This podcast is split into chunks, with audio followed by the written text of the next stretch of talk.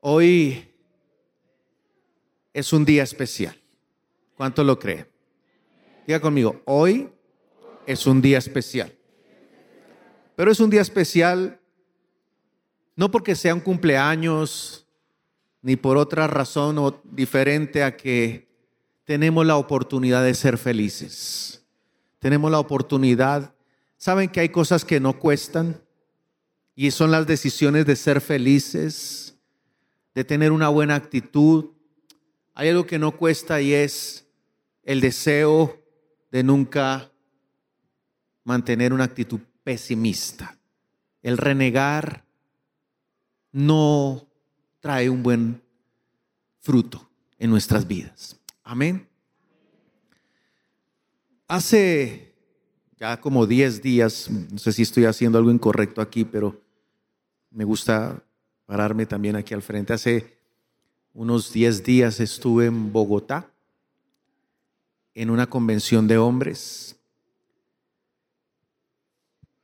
y me causa curiosidad algo que, sucede año tras año. Yo vivo aquí en, en México hace ya nueve años. El próximo mes de mayo cumplimos diez años en esta hermosa nación. Pero ¿saben una cosa? La primera vez, o el primer año que me vine aquí a México, recuerdo que regresé después de seis, siete meses a Bogotá y Mucha gente me saludaba, me decía bienvenido y bueno, era un momento hermoso que hasta nostalgia me daba de algunos de ellos. El segundo año pasaba lo mismo, pero después del cuarto año ya empezó a menguar la cantidad de personas a las que yo conocía. Y ya no eran tantos. Ah, sí, usted es el pastor Saúl, sexto año. Pero lo que sucedió curiosamente este año que estuve es que ya casi no conocía a nadie y no me dejaban entrar. Y a mí me causó sorpresa, no por un ego que yo pueda tener, sino porque yo decía, Dios mío, ¿y dónde están aquellos que sí conocí? Ya no están. Entonces me di a la tarea a preguntar y no, pastor, él pues conoció a una chica y ya se salió del propósito. Y yo, y, fulano de tal, no, pastor, él se acuerda que él siempre luchaba por un trabajo y no te, sí, pues, salió un trabajo y se fue y lo absorbió el trabajo y nunca más volvió. Y entonces yo me hacía la pregunta cuando regresé ahí al hotel, yo decía, Señor, ¿por qué la gente no persevera? ¿Por qué, por ejemplo, los matrimonios, ayer estuvimos, ¿cuántos estuvieron en el matrimonio de, de Sarita y de Doni, allá están algunos jóvenes. Después hablamos de lo del final, ¿no? Ahí hay algún detalle que no me queda claro, pero bueno, eso ya lo discutimos. Pero me llamó la atención las palabras de una señora ayer. Cuando la pasé al frente en la boda a que le diera unas palabras a su hija, le dice al novio, solamente le quiero decir respete a mi hija. Respete a mi hija. Solamente le digo eso. Ámela y respétela. Y yo noté en esta señora un sentimiento de temor. Y yo me hacía la pregunta, ¿qué pasó en el corazón de esta señora para que hable de esa manera? diferente a la otra pastora que pasó, mi hijo es un regalo, es un tesoro, ahora ustedes son mis hijos. En la otra percibía temor y percibía preocupación. Y es que por ahí dicen, o dice la palabra, no dicen por ahí, la palabra enseña que de la abundancia del corazón, que habla? La boca. Y entonces de estas dos experiencias yo puedo extractar dos cosas, una buena y otra no tan buena. Por ejemplo, en la convención de hombres fue la cantidad de hombres, habían unos ocho mil hombres reunidos en un auditorio adorando a Dios, pero muchos de ellos eran nuevos y otros habían abandonado su carrera de la fe. Y eso era lo malo, que Habían muchos, pero no todos habían perseverado. Entonces, la pregunta que uno se puede hacer es, ¿por qué los seres humanos no perseveramos en nuestras decisiones? ¿Por qué estamos constantemente? Y yo veía ayer esta pareja con una ilusión y yo decía, Señor, y en la bendición yo le pedía sinceramente a Dios que los permitiera perseverar. Yo tengo 29 años de casado, pero yo no he perseverado por ser bueno. Yo he perseverado es porque he leído la palabra y he encontrado en este libro un manual de conducta que me permite vivir una vida coherente, coherente con las convicciones, con la voluntad de Dios, con el propósito de Dios para mi vida. Y hoy quiero hablar precisamente de un título que encontré en la palabra leyendo al profeta Jonás. El título de esta palabra es No huyas del Señor. ¿Cómo se llama el título de este mensaje? No sé si le alcance a decir al que está al lado, no huya del Señor. Pero hágalo con amor, hágalo con el dedo así, no huya del Señor. ¿Saben qué? Yo detesto cuando me ponen a hacer eso en la iglesia. A mí no me gusta, pero entonces me estoy desquitando con ustedes. Ya que estoy predicando aquí soy yo. Pero bueno, hay un texto en el primer capítulo de Jonás. Libro de Jonás, capítulo 1. Voy a leer una traducción que es la nueva traducción viviente el Señor le dio este mensaje a Jonás, hijo de Amitai. Levántate y ve a la gran ciudad de Nínive. Pronuncia mi juicio contra ella, porque he visto lo perversa que es su gente. Entonces Jonás se levantó y se fue en dirección contraria para huir del Señor. Descendió al puerto de Jope donde encontró un barco que partía para Tarsis. Pagó su pasaje, subió a bordo y se embarcó rumbo a Tarsis con la esperanza de escapar del Señor. Ahora bien, el Señor le mandó un poderoso viento sobre el mar, el cual desató una violenta tempestad que amenazaba con despedazar el barco. Miren, yo quiero hacer aquí un alto para que entendamos algo. Muchas de las circunstancias que los seres humanos vivimos, las vivimos por la terquedad de huir del llamado de Dios. Este libro no es un libro de historia. Este libro, la Santa Biblia, no es un libro de cultura, aunque incluye historia y aunque incluye cultura, es un manual de conducta. El Señor le dijo a Josué que nunca se apartara de su boca este libro para que él pudiera, en palabras más, palabras menos, caminar en bendición y en prosperidad. Porque al final de Josué uno le dice, nunca se apartará de tu boca este libro de la ley. Y al final dice, para que todo te salga bien. No quiere decir que las circunstancias adversas desaparezcan. Quiere decir que en cada circunstancia de la vida tendremos a través de este libro la sabiduría para tomar las decisiones correctas. Ahora cierro el paréntesis porque es que en el capítulo 4, como este hombre, Jonás, huyó del Señor, dice que el Señor le mandó un poderoso viento circunstancias complicadas. ¿Por qué personas viven en una constante tormenta? Porque el pecado produce precisamente eso, tormentas. Alejados de Dios, nada podemos hacer. Y eso lo corrobora este texto. Dice, temiendo por sus vidas, los desesperados marineros pedían ayuda a sus dioses lanzaban la carga por la borda para aligerar el barco. ¿Usted se imagina esa tempestad, esa tormenta? Esta gente era gente de mar. No cualquier tempestad o cualquier hora, ola los iba a intimidar. Pero esta gente estaba desesperada y estaban echando las cargas por la borda para aligerar el barco. Todo esto sucedía mientras Jonás dormía. ¿Qué hacía Jonás? ¿En dónde estaba Jonás? En un... Y en el barco estaba experimentando una tremenda tempestad con olas impredecibles. Así que el capitán del barco bajó a buscarlo y le dice, ¿cómo puedes dormir en medio de esta situación? Le gritó, levántate y ora a tu Dios. Increíble esta, esta parte.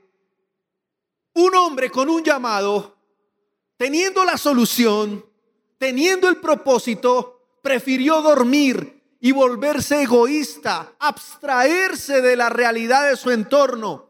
¿Cuántos creyentes eh, actúan de la misma manera que actúa Jonás. Tienen la palabra de Dios, tienen un conocimiento bíblico, han, han tenido en algún momento una experiencia privada, en un encuentro con el Señor, pero en un momento de la vida sus corazones se apagan, su alma se adormece y se vuelven egoístas y ajenos a la realidad. Esta es una especie de enseñanza que se constituye en un espejo del creyente que conoce la verdad, tiene el poder para compartirla, pero le da miedo, vergüenza, pereza o temor. Esto representa a Jonás. Y dice aquí,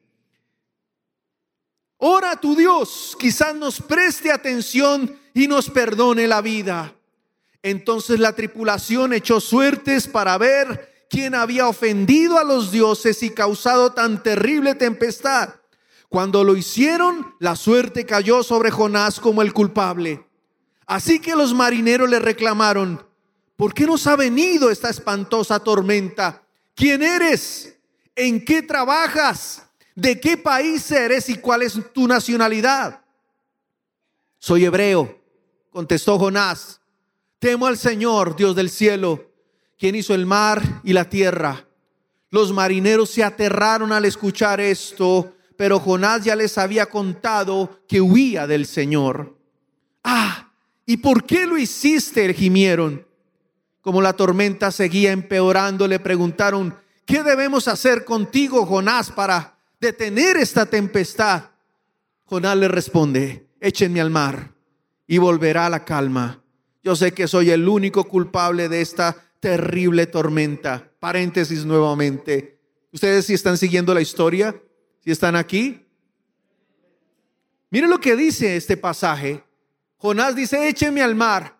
Representa a aquella persona que no ve otra solución para su vida que autocondenarse, sentirse culpable, bajar los brazos y esperar lo peor.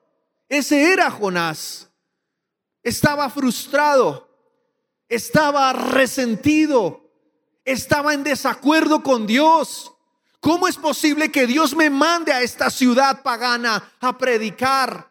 Y cuando se viene la tormenta, viene culpabilidad, frustración, y él piensa lo que muchos también piensan, que la única solución para su vida es morir o desaparecer. Y lo, por eso él responde, no guiado por Dios, sino que responde guiado por su propia condición emocional.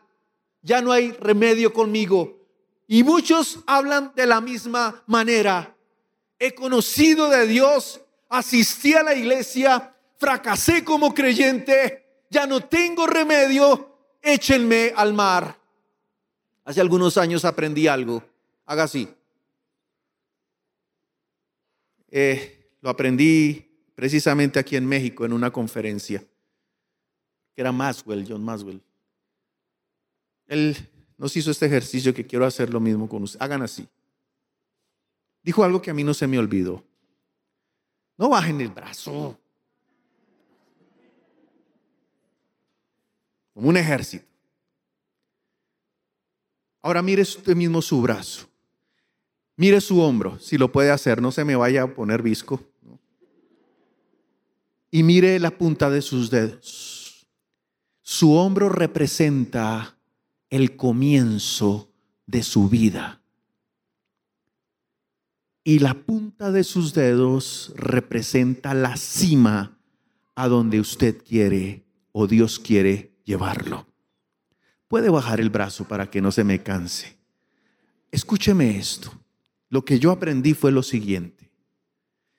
La vida es una carrera y nuestra labor o nuestra responsabilidad es mantenernos avanzando en constante ascenso. ¿Usted está de acuerdo? Vendrán momentos de dificultad, vendrán momentos donde la vida se torne y la pendiente sea más alta. Es más, algunos caerán y digamos, caerán por accidente. Pero debemos tener claro algo. Nadie llega a la cima por accidente. Se podrá caer por accidente, pero debemos tener claro que para estar arriba, nadie, ningún hombre exitoso, ha nacido exitoso ni le han colocado una silla donde diga, aquí a usted le tocó vivir esta vida, por más que haya nacido en una cuna de oro, tiene que desarrollar cualidades, virtudes, principios que lo lleven a la cima. Ahora haga así. Esto representa una vida decadente. Le resumo esto. Puede ya guardar su brazo donde lo quiera guardar. Pero nadie va a llegar aquí con un carácter como este, decadente. Queja, pesimismo, baja autoestima y derrota. Y eso le pasó en un momento de su vida a este hombre llamado Jonás. Entonces la tripulación echó suertes para ver quién había, ofendido los dioses y la suerte cayó sobre Jonás. En el verso 13 dice, sin embargo, los marineros remaron con más fuerza para llevar el barco a tierra, pero la tempestad era tan violenta que no lo lograron. Entonces clamaron al Señor, Dios de Jonás, oh Señor, le rogaron, no nos dejes morir por el pecado de este hombre y no nos hagas responsables de su muerte. Oh Señor, has enviado esta tormenta sobre él y solo tú sabes por qué. Entonces los marineros tomaron a Jonás lo lanzaron al mar embravecido y al instante se detuvo la tempestad. Los marineros quedaron asombrados por el gran poder del Señor. Le ofrecieron un sacrificio y prometieron servirle. Entre tanto, el Señor había provisto que un gran pez se tragara a Jonás y Jonás estuvo dentro del pez durante tres días y tres noches. Permítame colocar todo en contexto. Ninive era la capital del poderoso imperio asirio, el constante y temido enemigo de Israel. Ustedes recordarán que Israel ha sido atacado durante la historia y en la antigüedad, en la época bíblica, varios imperios asolaron Israel. Egipto, Roma, Grecia, Siria, y muchos otros más. Pero estos eran los principales. Entonces, para entender por qué Jonás huía del Señor, hay una definición de un hombre que se llama Campbell Morgan. Dice lo siguiente, es necesario recordar los prejuicios nacionales de los hebreos en Israel contra todos los otros pueblos en materia de religión. Ellos creían que Jehová era un Dios amante y lo consideraban exclusivo de su nación. No concebían que Dios pudiera extender su misericordia hacia otras naciones. El encargo de entregar un mensaje a una ciudad fuera del pacto y que además era el centro de una potencia que había sido opresora y cruel, debe haber sido algo espantoso para Jonás. Jonás representa dos caminos, la huida o el propósito. Usted puede huir de Dios o caminar en el propósito de Dios. Hay caminos que son aparentemente difíciles, pero a la larga, la llegada final a ese camino trae buenas recompensas. Pero también hay caminos que aparentemente son fáciles, son bien pavimentaditos, pero al final del día esos caminos son un engaño, porque conducen a la perdición y a la muerte. Nunca escojamos el camino más fácil. Nunca nos dejemos llevar por nuestra emoción. ¿Ustedes sabían que las emociones son un predicador? Pero es un predicador que tiene un propósito carnal. Pero cuando nosotros escogemos bien, diga conmigo, escoger bien, a la larga nos va a implicar sacrificios. Aquí hemos tenido consejerías, lo he dicho varias veces, con jóvenes, con parejas, con empresarios, que le hemos dicho, mira, esto está indicando que por este lado, por ejemplo, una jovencita, no volvió a la iglesia, era una líder, comenzó bien, pero un día cuando cumplió 17, 18 años, su corazón empezó a predicarle, su corazón carnal.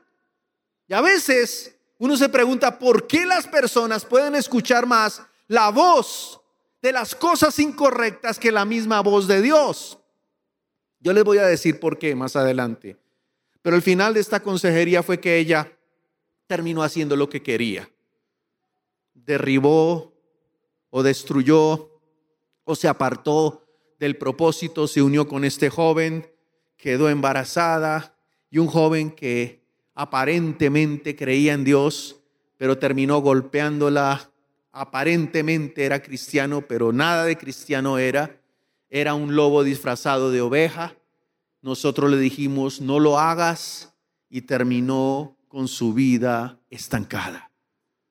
Porque hay una rebeldía, hay una obstinación a echarle una ayudita a Dios. Y hay mujeres que en su área sentimental se afanan y cometen torpezas. Hay empresarios que, movidos por una buena idea, toman decisiones y esa buena idea que no contiene nada de Dios, siendo creyentes, los lleva a una derrota mayor.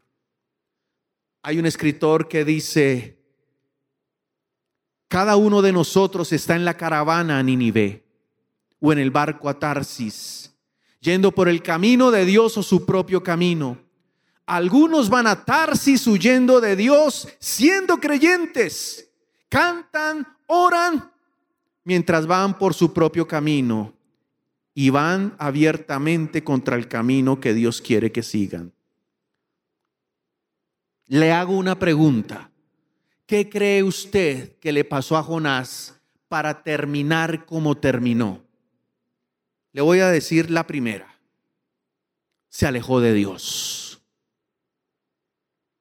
¿Qué le pasó a Jonás?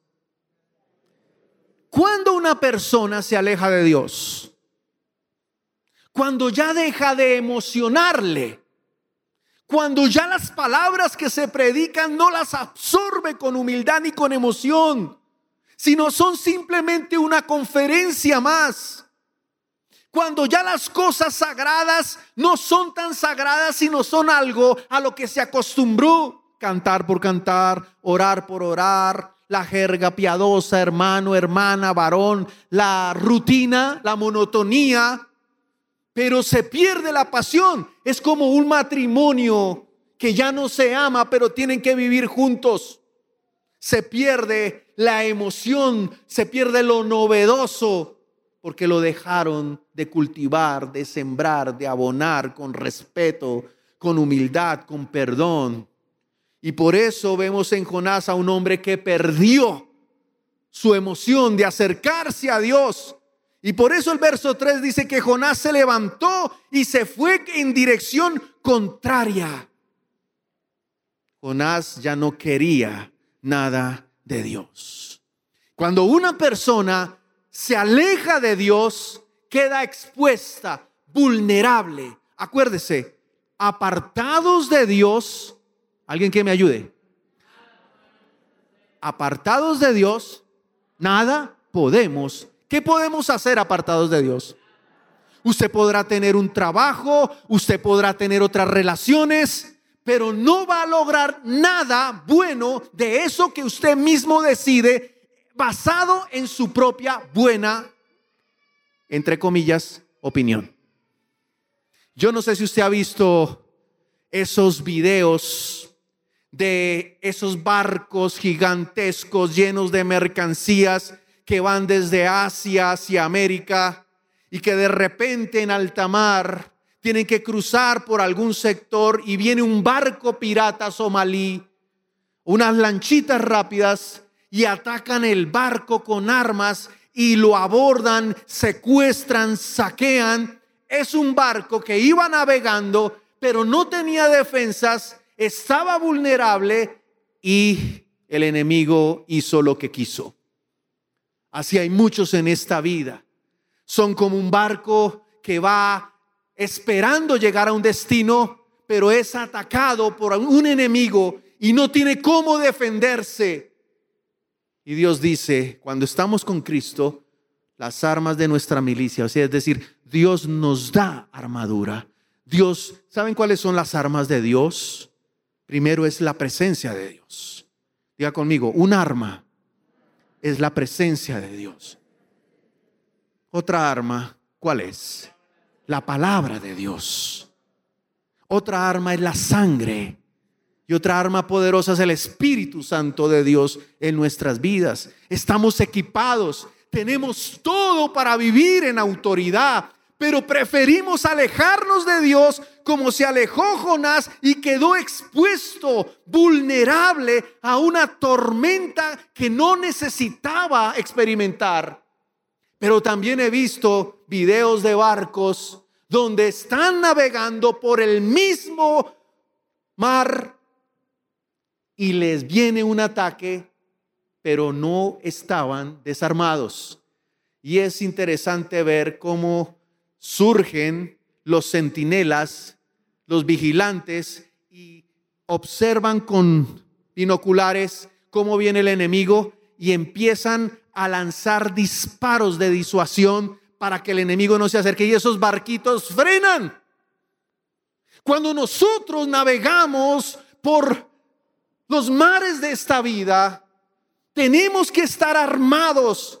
Efesios en el capítulo 6, Pablo le dice a sus discípulos, nuestras armas son poderosas, revistámonos de toda la armadura de Dios, porque estamos en una guerra. Y cuando entendemos que nuestra vida va más allá de lo que vemos y sentimos, nuestra vida y entendemos este principio es creer en lo que no vemos, en un Dios espiritual y sobrenatural.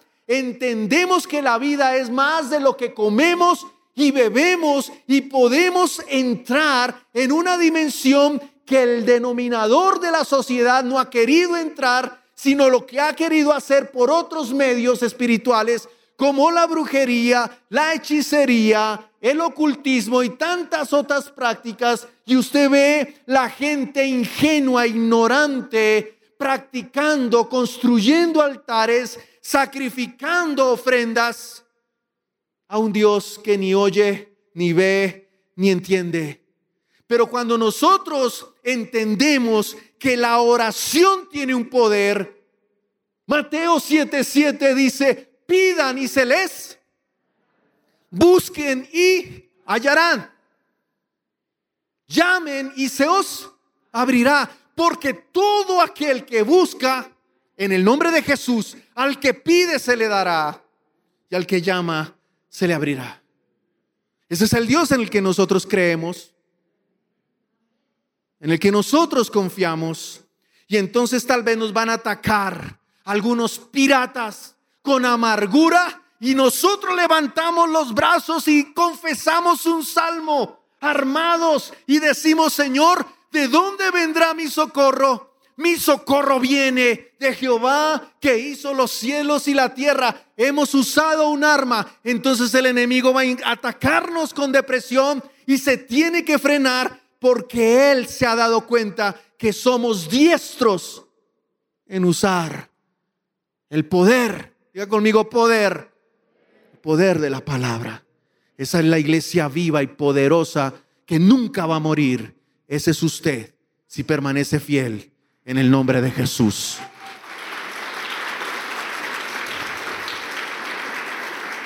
La presencia de Dios trae protección, trae revelación y trae autoridad. Vuelva hacia Dios. ¿De qué le ha servido estar fuera de Dios? Dígame una cosa buena que le haya servido. Es que yo soy de esta religión. a mí no me, yo le estoy preguntando de qué religión es usted. Le estoy preguntando qué tan cerca de Dios está usted. Cuando usted está cerca de Dios, tiene autoridad. En la convención escuché una frase muy fuerte y poderosa del pastor César Castellanos. Dice, no es el infierno el que nos ataca, somos nosotros los que atacamos el infierno, porque las armas de nuestra milicia no son carnales, sino poderosas en Dios para la destrucción de fortalezas. Sí, vendrán tormentas, pero podremos navegar con seguridad. Sí, vendrán dificultades que intentarán derribarnos, pero nunca nos podrán destruir, porque siempre llevaremos, como dice Pablo, por todas partes las marcas de Jesucristo, el Hijo de Dios. Y nos convertimos en generales. Yo me sorprendo cómo la ignorancia lleva a la gente a prácticas aberrantes, herejes.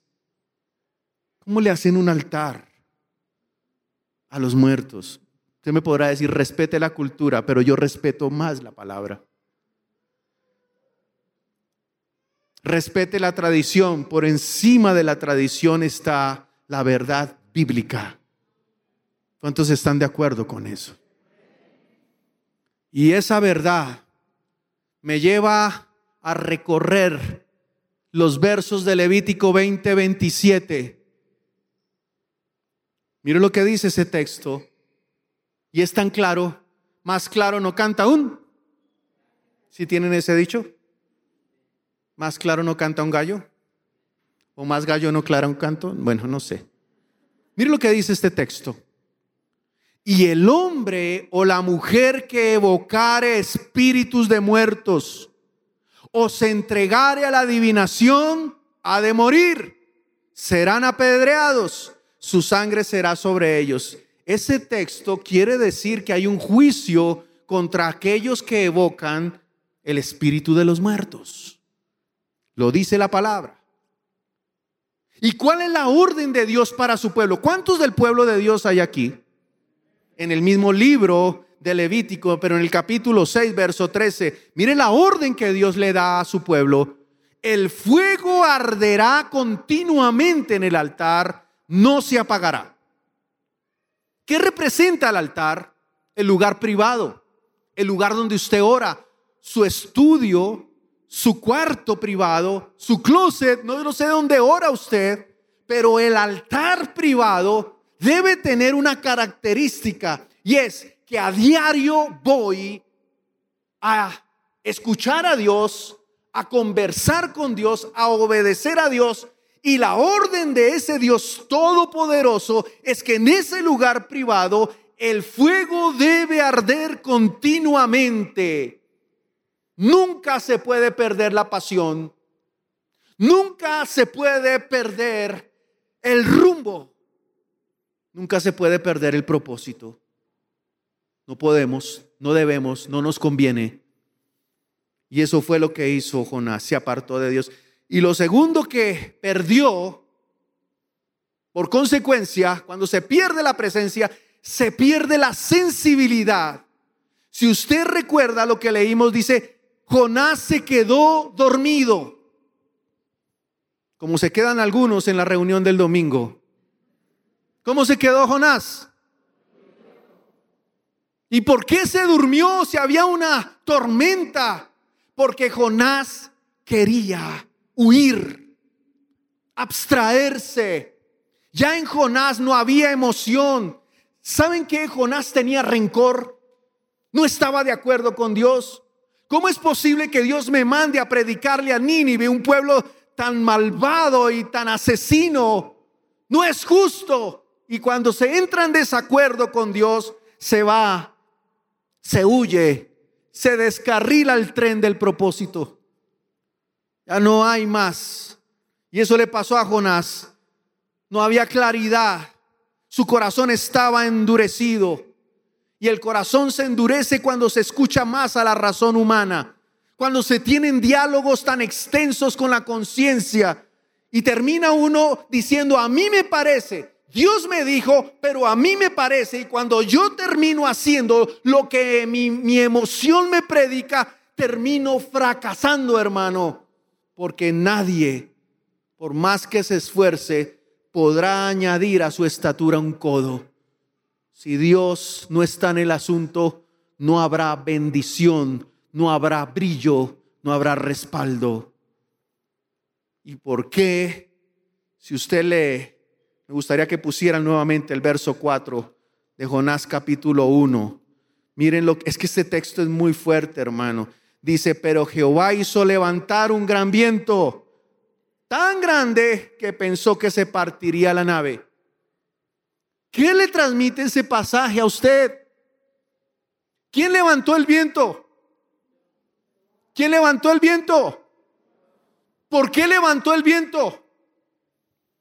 Porque habría un hombre rebelde. ¿Qué dijiste? Desobediente. ¿Por qué hay tanta tempestad en estos días? ¿Por qué hay tantas cosas que antes no se vivían? Porque se levantó un pueblo que... Y nos preguntamos por qué pasan tantas cosas en estos tiempos. ¿Quién se iba a imaginar de la palabra pandemia cuatro años atrás? Tal vez la habíamos escuchado vanamente en la historia. Yo recuerdo en el año más o menos 2002 o 2003, yo nunca había escuchado la palabra tsunami. Y ahora todo el mundo conoce la palabra tsunami, ¿sí o no? Porque dice el verso, Jehová hizo levantar un gran viento en el mar y hubo una tempestad porque el Señor quiere advertirle a su pueblo que a Él no se le puede desafiar, ni en su omnipotencia, ni en su omnipresencia, ni su omnisciencia. Muy bien. ¿Estamos entendiéndonos? Todo lo que hacemos tiene un efecto. La paga del pecado es Honra a tu Padre que ve en lo secreto y tu Padre que ve en lo secreto te recompensará en público. Vamos entendiéndonos. Ya voy entendiendo, Señor. ¿Cuál es el llamado en estos tiempos del Señor? Volvámonos a Él. No durmamos como Jonás. Tenemos una esposa que anhelaría que nos volviéramos, si la tenemos o si la tienen que se vuelva a Dios. Por eso yo estoy, y el Señor movió mi corazón a hacer una intercesión de 21 días con los hombres. ¿Cuántos están participando de esa intercesión? Un aplauso para estos guerreros intercesores.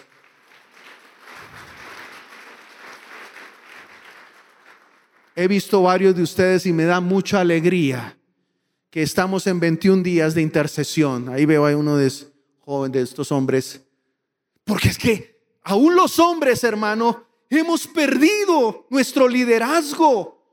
Yo leo la Biblia que David venció al gigante. Veo en la Biblia que José fue gobernador del faraón y fue su secretario y tuvo creatividad para manejar las finanzas a tal punto que la mujer de un general egipcio se enamoró de él. ¿Sabe por qué los hombres pierden el atractivo? Porque pierden su masculinidad. Y ser masculino no es hablar duro, ni ser grosero, ni tener músculos.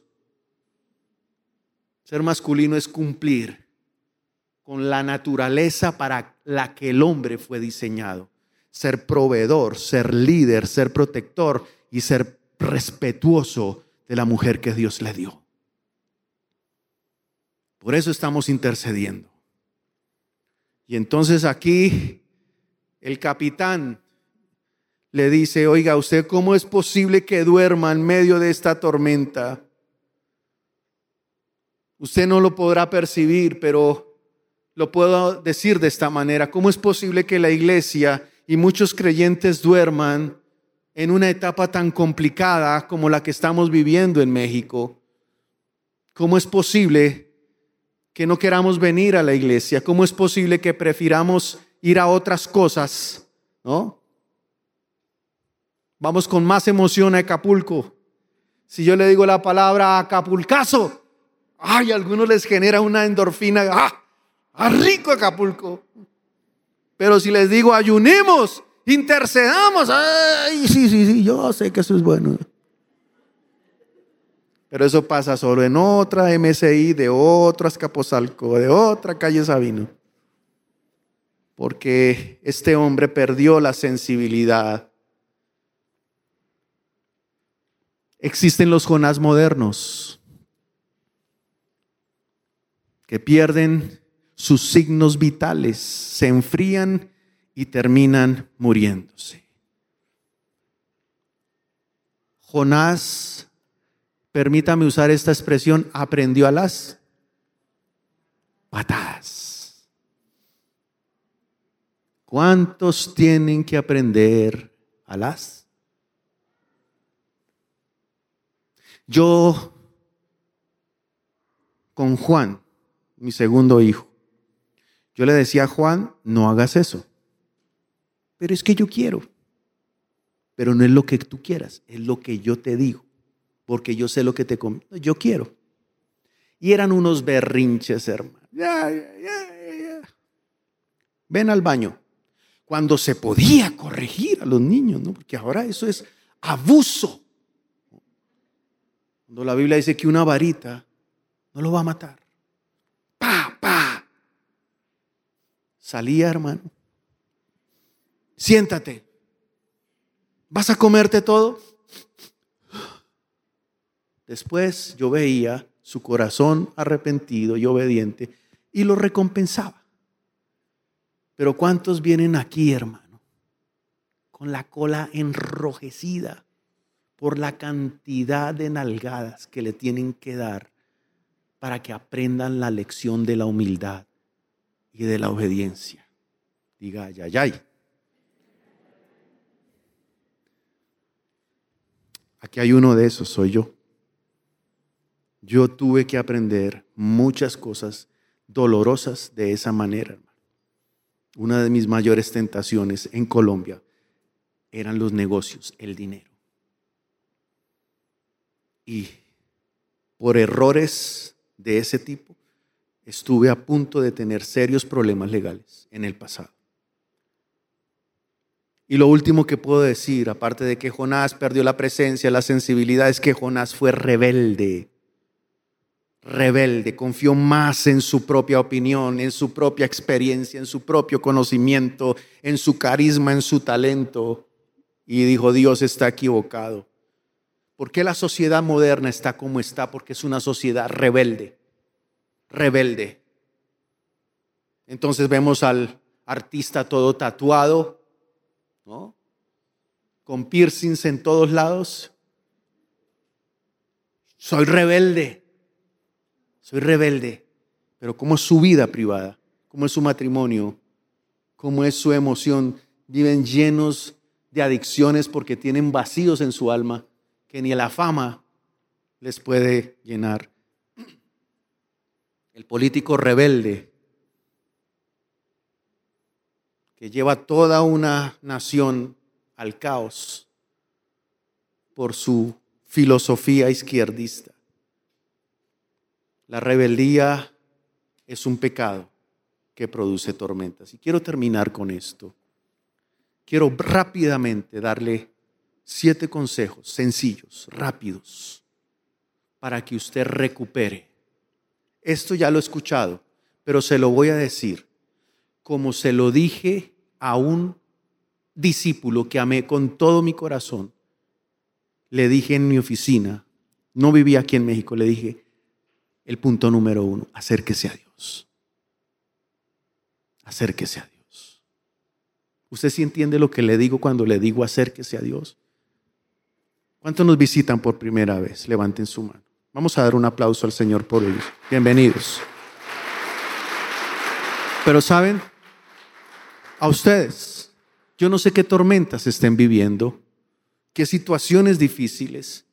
Yo no estaría parado aquí predicando de algo que no ha bendecido mi vida. La invitación que yo les hago es, acérquense a Dios.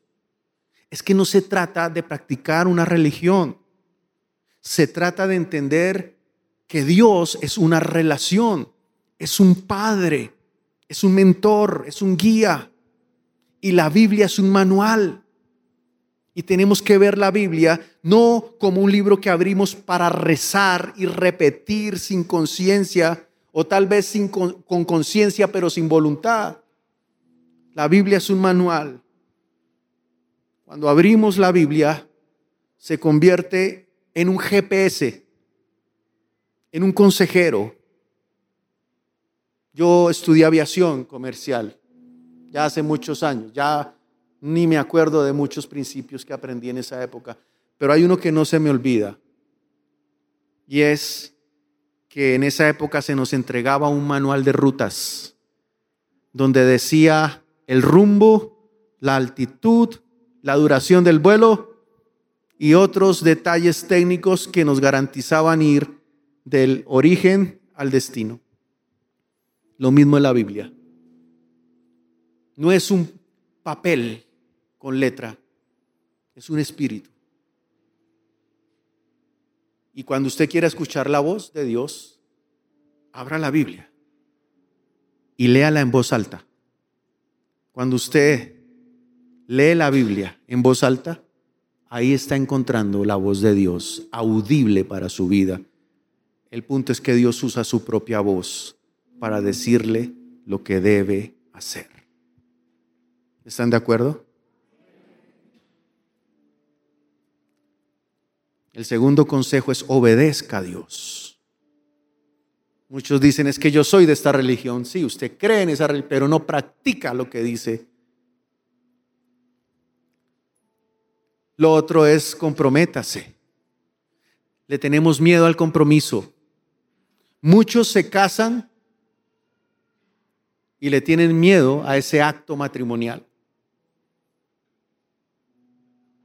Porque no queremos asumir compromiso. Hoy se cambia de equipo de fútbol mi hijo un día me regaña porque, no sé, me volví fan del Paris Saint Germain cuando Messi salió del Barça. Los que saben de fútbol un poquito. Las mujeres no se me vayan a aburrir si no les gusta. Pero me volví del Paris Saint Germain. Saint Germain.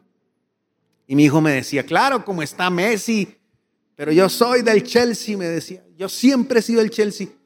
Pero yo miro al Chelsea y la mitad o el 80% de sus jugadores del Chelsea eran también de otros equipos. ¿Y yo por qué no puedo también como hincha cambiar de equipo? Así somos nosotros, ¿no? Saltamos de empresa en empresa, de matrimonio en matrimonio, tomamos una decisión y después reconvenimos, pero cuando nos comprometemos con Dios, recibiremos recompensa de Dios, no de hombres.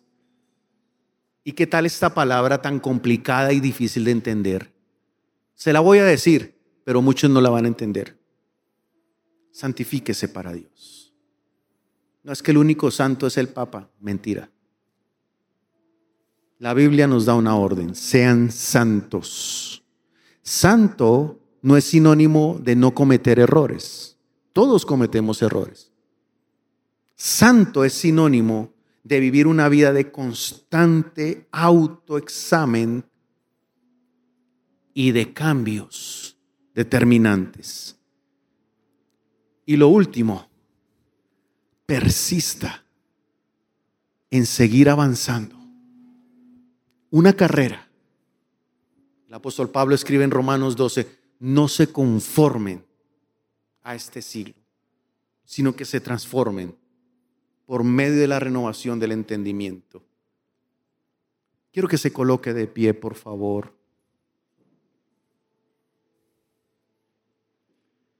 Tengo una pregunta para los que ya han caminado una vida cristiana. ¿Cuántos llevan más de un año en Cristo? O sea, ¿cuántos llevan un año en Cristo? ¿Cuánto llevas tú en Cristo? Dos años. ¿Cuántos llevan más de dos años en Cristo? Levanten la mano. ¿Cuánto llevas tú? Cinco años. A ver, levanten la mano los que llevan un año o menos en Cristo. Levanten la mano. Dos años o menos en Cristo tres años, cuatro años, cinco años, diez años, veinte años, treinta años.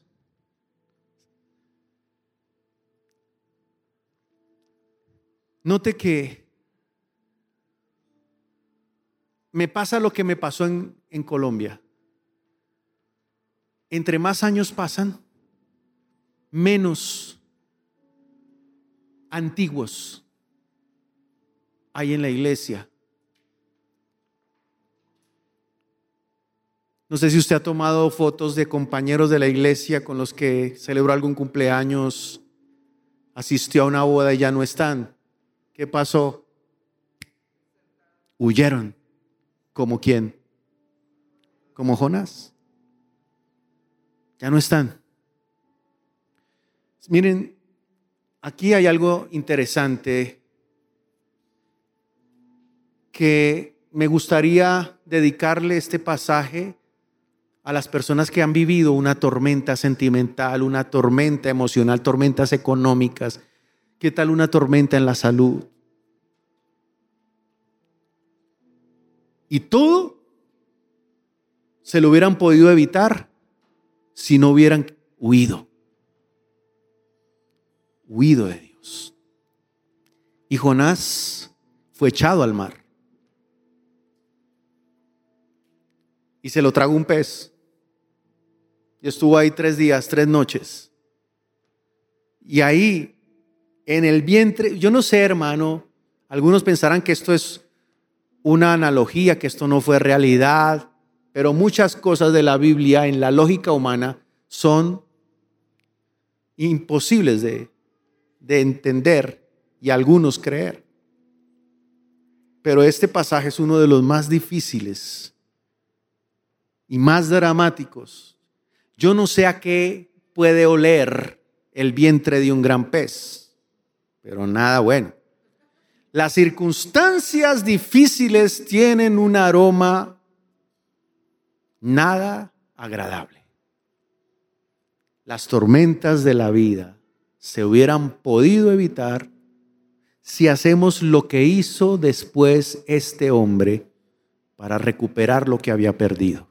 Y Dios lo trajo en esta mañana a recuperar lo que el enemigo le robó o le intentó quitar. Piense en un sonido de tormenta. Piense en el sonido de las aguas agitadas, olas. El sonido del mar es intimidante. Le preguntaba a un pastor de Campeche ayer, ustedes han vivido huracanes fuertes, ¿cómo es eso? Dice, eso es terrible. Ahora piense lo que vivió Jonás. Y aparte de eso, hermano, dice Jonás, en medio de esa situación, entonces oró Jonás a Jehová su Dios desde el vientre del pez y dijo, invoqué en mi angustia a Jehová y él me oyó. Yo le quiero dejar de tarea a los que están viviendo una tormenta el libro de Jonás, en el capítulo 2. Son nueve versículos muy cortos, pero muy poderosos, para que puedan recuperar lo que el enemigo les intentó robar. Me echaste a lo profundo, en medio de los mares, me rodeó la corriente. Tus ondas y tus olas pasaron sobre mí. Entonces dije, desechado soy delante de tus ojos, mas aún veré tu santo templo. Las aguas me rodearon hasta el alma. Increíble lo poético que es este texto. Rodéome el abismo. El alga se enredó en mi cabeza. Es poético, pero también es caricaturesco. Si usted se puede imaginar el turbante que tenía Jonás en su cabeza, era alga. El alga se enredó en mi cabeza. Descendí a los cimientos de los montes. La tierra echó sus cerrojos sobre mí. No hay oportunidad. No hay una luz al final del túnel. No sé cómo voy a salir de esta situación tan apremiante. Eso es lo que dice este texto. La tierra echó cerrojos sobre mí para siempre. Mas tú sacaste mi vida de la sepultura, Jehová reconcíliese. Deje de estar a la defensiva. Eso hizo este hombre. Cuando mi alma desfallecía en mí, me acordé de Jehová. Si usted va a leer este texto esta noche, subraye esta parte. Me acordé de Jehová. ¿Qué hizo Jonás? Dios siempre se acuerda de ti. El problema es que nosotros nos acordemos de Dios. Los que siguen vanidades ilusorias, algo aprendió, porque él iba tras vanidades ilusorias y ahora estaba reconociendo que él ya no hacía parte de esos, porque dice, los que siguen vanidades ilusorias, su misericordia abandonan. Y quiero que usted repita conmigo el verso 9 y 10. Repita conmigo este texto. Diga conmigo, mas yo con voz de alabanza te ofreceré sacrificios. Levante su mano derecha y diga conmigo, pagaré lo que te prometí, las salvaciones de Jehová. Tan pronto dijo esa frase, pueden bajar la mano. ¿Saben lo que pasó? El pez vomitó a Jonás en tierra. Y Jonás recuperó lo que varios de ustedes quisieran recuperar, si lo quieren, porque Dios quiere. Nosotros también quisiéramos. El único impedimento es usted mismo. Pero cuando Jonás dijo, pagaré lo que te prometí, las salvaciones de Jonás, el pez lo vomita, vino liberación, recuperó el propósito recuperó la autoridad y restauró la comunión. Usted se preguntará, y yo noto algunos diálogos privados en su conciencia, en el diario vivir, en el pecero, en el metro, en la calle, caminando. Muchos de ustedes se habrán preguntado y me gustaría saber si han hecho esta pregunta. Señor, ¿por qué tantas tormentas en mi vida? ¿Cuántos se han preguntado eso? ¿Por qué tantas tormentas? Y yo les tengo la respuesta. Si no hubiese sido por la tormenta, Jonás no se hubiese humillado. Si no hubiese sido por la tormenta, Jonás se hubiese perdido en la cómoda silla de la ciudad de Tarsis, huyendo del Señor. Padre, pongo esta palabra, Señor, en el corazón de cada uno de estos tus hijos. Por favor, Dios, y aún los que me están viendo desde sus casas, díganle hoy al Señor Padre, yo no quiero seguir vanidades ilusorias. Yo quiero, Padre Santo, recuperar el tiempo perdido. la emoción, la comunión perdida. Necesito liberación urgente en mi vida, Señor. ¿Podría usted dar al Señor hoy dos minutos? Dos minutos. ¿Qué son dos minutos de su vida? Yo, cuando leo este texto, yo podría cronometrar el tiempo tan corto que tuvo que orar Jonás y el tiempo tan largo que tuvo que vivir Jonás en la adversidad. Fue tan corto el tiempo de su oración, tan sencilla, pero trajo liberación. Si usted cronometra leyendo el capítulo 2, no se va a gastar más de 35 segundos leyendo. Y 35 segundos pueden marcar la diferencia entre seguir como está o cambiar radicalmente el rumbo y su destino, el rumbo de su vida. ¿Por qué no hacemos una oración sencilla, humilde, diferente y le decimos, Dios mío, te necesito en mi vida, te necesito en mi corazón, te necesito en mi alma? Jonás tuvo una nueva oportunidad y estoy seguro, hermano, que así como Jonás tuvo una segunda oportunidad, así como el hijo pródigo que usted ha leído tuvo una segunda oportunidad, así como la mujer samaritana que creía que no era digna de estar cerca de un judío, tuvo una segunda oportunidad, así como Lázaro que murió tuvo una segunda oportunidad, usted también y yo también. La vamos a tener hoy mismo si hacemos una oración corta, sincera y poderosa. Es una medicina sobrenatural que usted no va a poder explicar, pero hoy va a venir en su vida una paz que sobrepasa todo entendimiento. Y yo le pido al Espíritu Santo que le hable a donde yo no le puedo hablar. El predicador tal vez puede llegar a la conciencia del hombre, pero el Espíritu de Dios puede llegar a donde llegó el agua agitada en la vida del profeta, a lo profundo de su alma.